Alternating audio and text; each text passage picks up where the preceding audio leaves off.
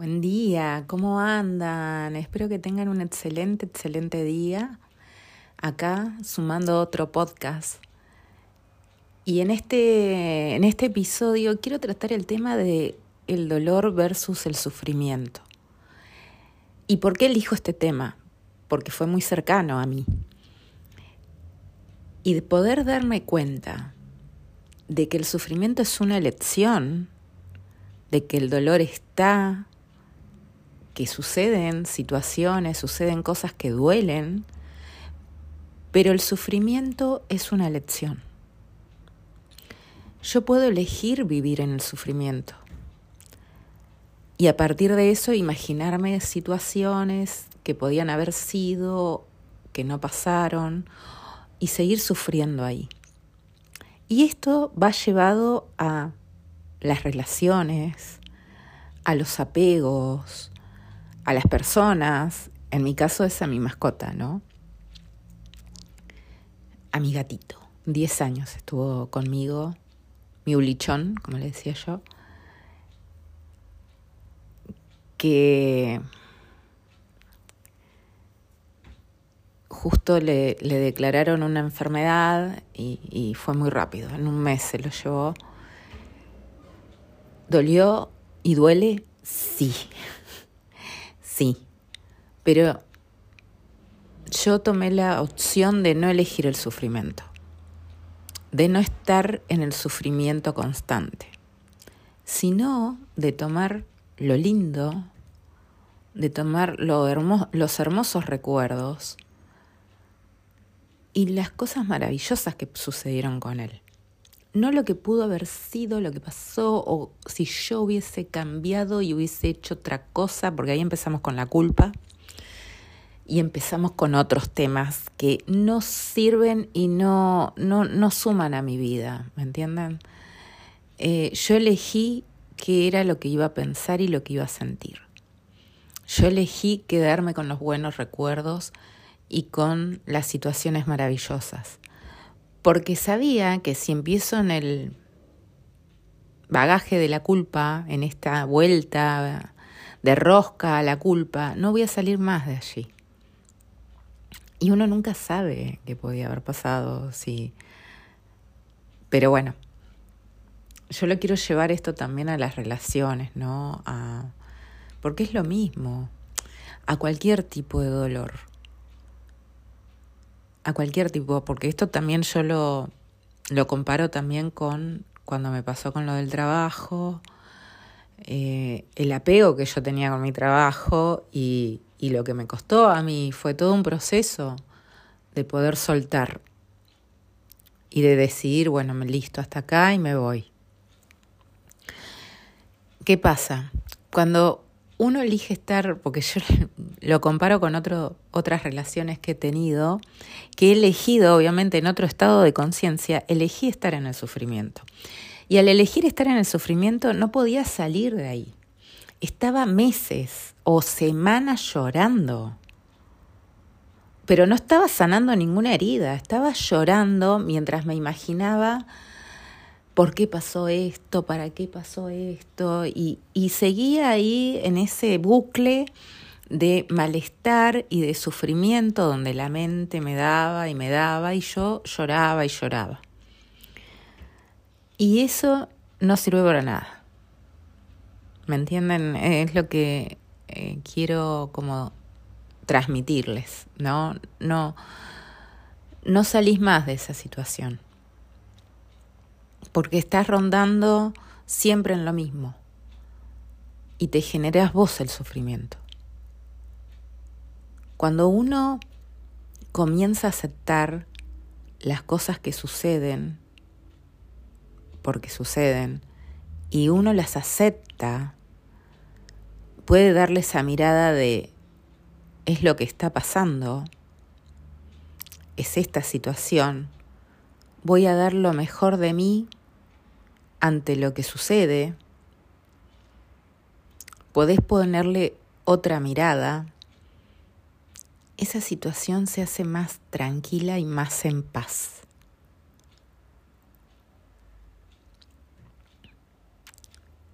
Y no elijo estar en el modo víctima o sufriendo o por qué a mí o por qué me sucede esto a mí. No. No, eso no, no ayuda, para nada. Poder verlo de una forma más tranquila para poder yo estar en paz con esa situación, aceptando las cosas que suceden, porque nada es casualidad. ¿Qué me trae esta situación? Este dolor, ¿qué estoy aprendiendo? ¿Qué enseñanza me deja? Poder ponerle ese punto de vista te trae muchísima paz. Si hay algo que yo creo también es que si la vida te quita algo es porque te trae algo mejor. A mí me sirve pensar así. No quiere decir que a vos también, pero a mí me funciona. Saber que di lo mejor de mí, que fue puro amor en estos 10 años y que di lo mejor de mí en mi trabajo, en la situación en la que estaba, di lo mejor de mí y me fui re feliz, eso a mí me suma un montón. Como experiencia, como persona, me suma en mi vida y me trae mucha paz. Entonces, a lo que voy es, el sufrimiento es una lección. El tema es que si vos elegís estar ahí, te va a costar muchísimo salir de ahí. Porque vas a entrar en un bucle. Y no vas a encontrar respuesta a esa pregunta. Si le puedes cambiar el punto de vista y decir, ¿qué estoy aprendiendo yo de esta situación? ¿Qué me está enseñando? ¿Qué me viene a mostrar esta situación también? Empezar a indagar un poco más A mí, por ejemplo, mi mascota me enseñó el amor incondicional. A través de sus ojos y en mis ojos era puro amor. Y él me vino a enseñar eso. A poder abrirme y recibir el amor. A poder darlo y recibirlo. Es una enseñanza maravillosa.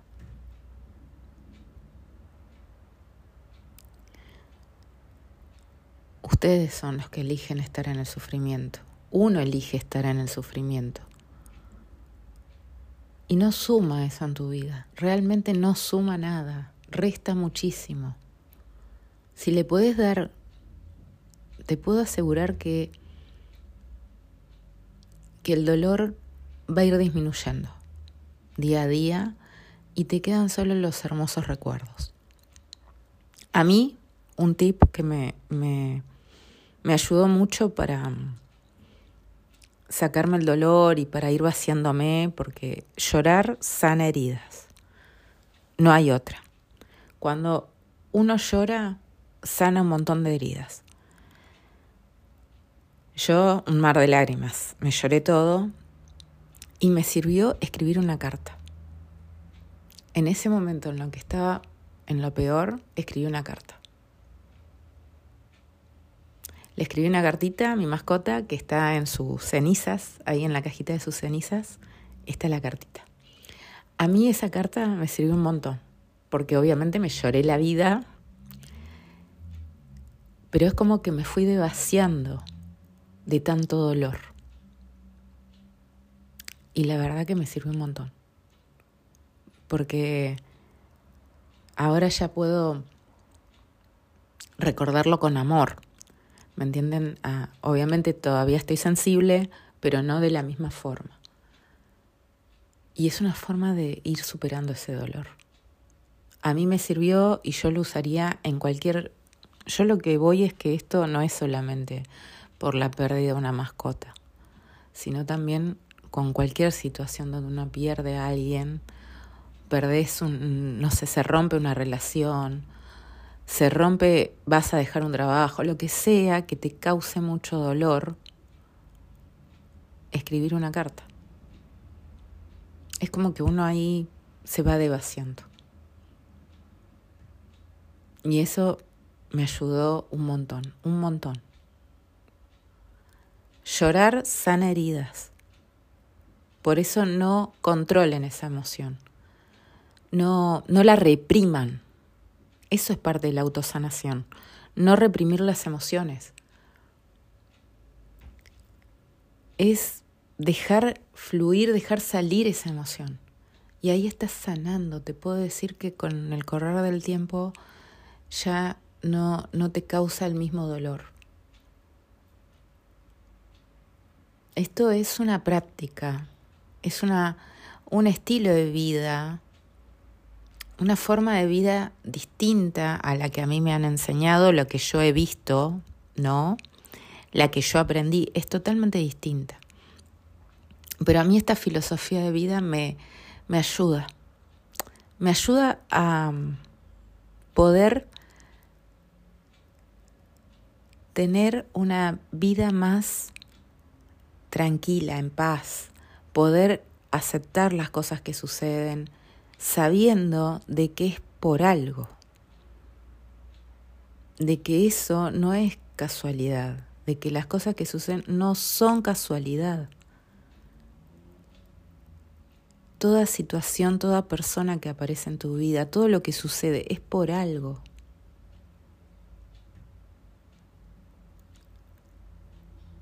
Y poder ver la vida de esta forma me trae mucha tranquilidad. Yo realmente, yo hago estos podcasts, hago los audios, simplemente porque lo quiero hacer.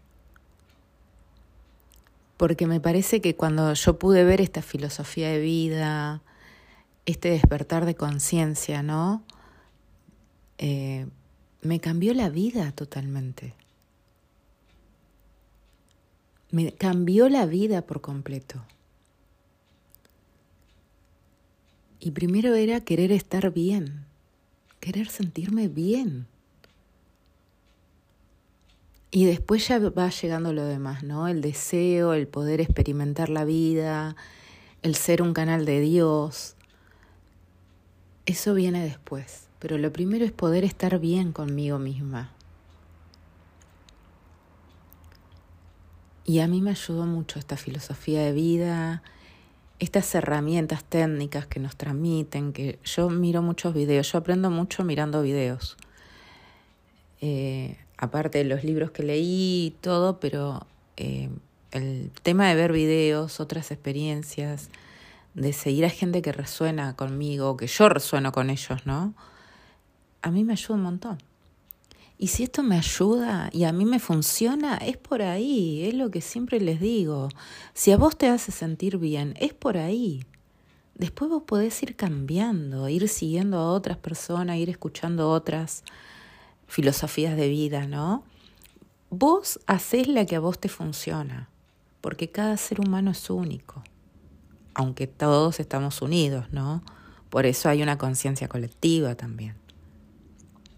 Pero si vos haces por vos el gran cambio que vos querés hacer en el mundo, lo tenés que hacer con vos primero. El gran cambio se hace en vos. Y eso se obtiene con la práctica, con las situaciones, porque todos vivimos situaciones en nuestra vida. Y ahí poder ponerlo en práctica a todo esto, esta nueva forma de no entrar en el drama, en la queja, en la crítica, en el por qué a mí, en el, en el estado de víctima, ¿no? Es una práctica. Y si yo les hago esto es porque a mí me funcionó y a mí me hace sentir muy bien. Pero bueno, espero que en este cortito que va a ser este episodio eh, les pueda dejar ese mensaje, ¿no? De cómo transitar un poco ese dolor y de que sea un poco más, que lo puedan, es con tiempo, bueno, que el tiempo tampoco existe, pero esto es un día a día, ¿sí? Un día a día en que decido enfocarme, en llorar, en sanar esa herida, soltar todo lo que quieran soltar, escriban, escriban una carta hagan lo que tengan que hacer para ustedes sentirse bien, pero no empiecen a indagar en lo que pasó o en qué podía haber pasado, no. Acepten la situación como es porque es real que uno quisiera que sea distinto, pero la situación es como es. Y nos deja una enseñanza. Y quedar con lo lindo, ¿no? Con los lindos recuerdos. Con lo maravilloso que fue esa vida. Y eso es lo hermoso que tenemos en la vida. ¿Sí? Es lo maravilloso y es lo que nos llevamos en el corazón. Bueno, que tengan un lindo día, disfrútenlo, siempre les digo lo mismo, disfruten este presente, porque es lo que tenemos. Nos vemos en el próximo podcast.